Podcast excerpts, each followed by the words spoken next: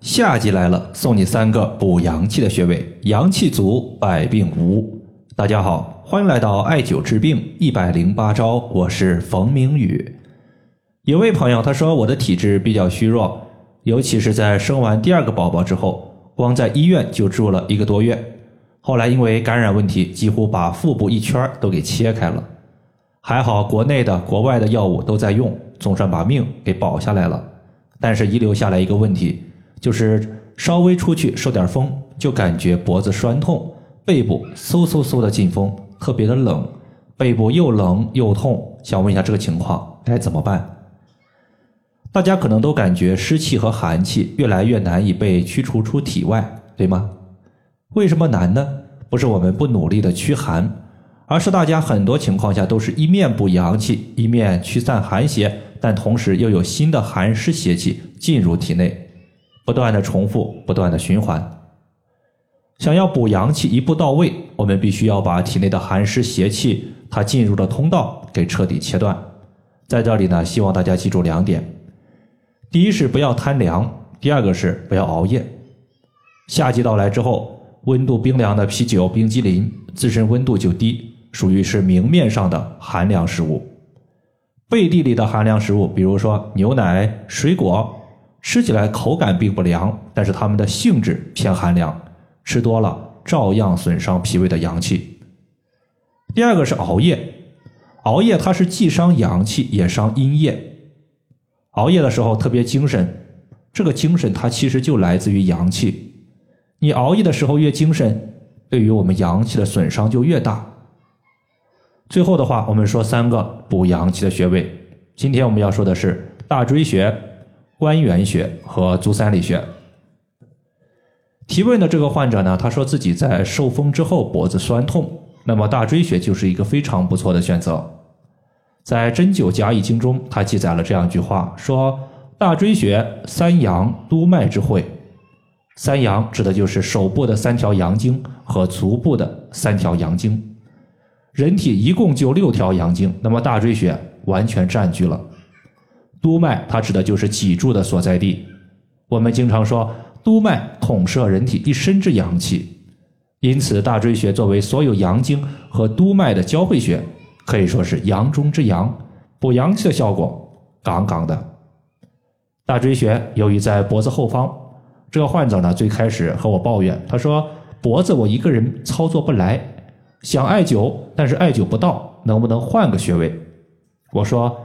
用单联的随身灸在脖子后方一绑就行。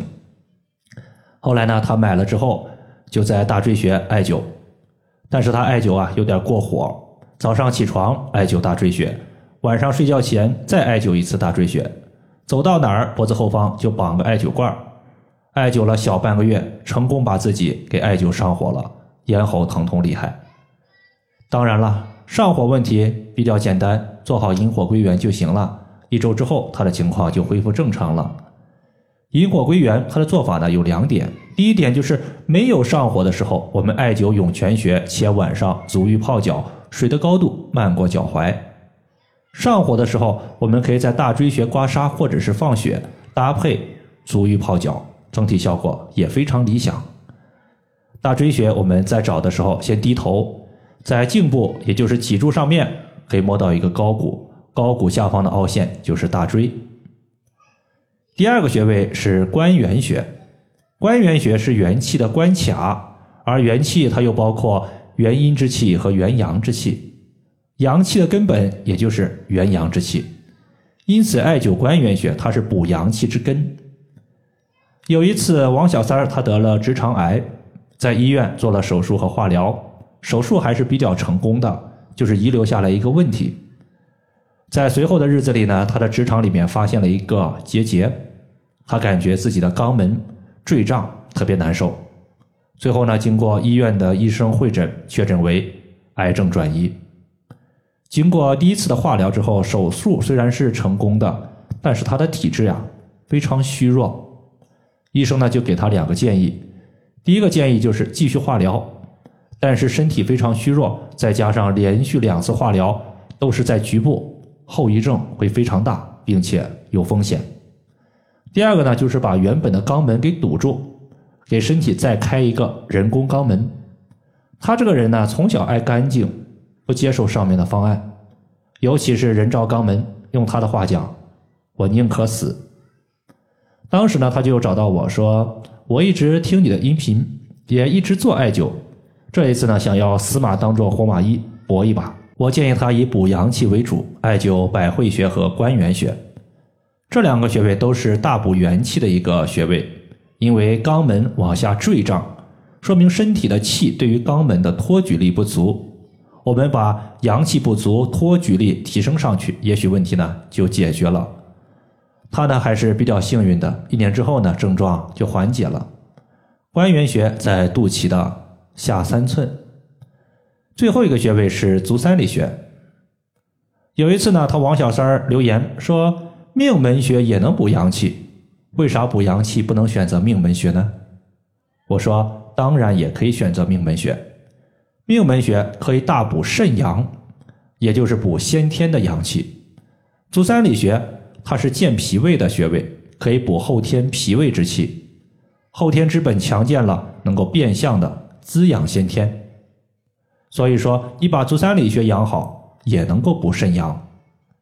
我们经常说“若要安，三里常不干”，说的就是经常艾灸足三里穴，可以提高免疫力，提升阳气，避免病症发生。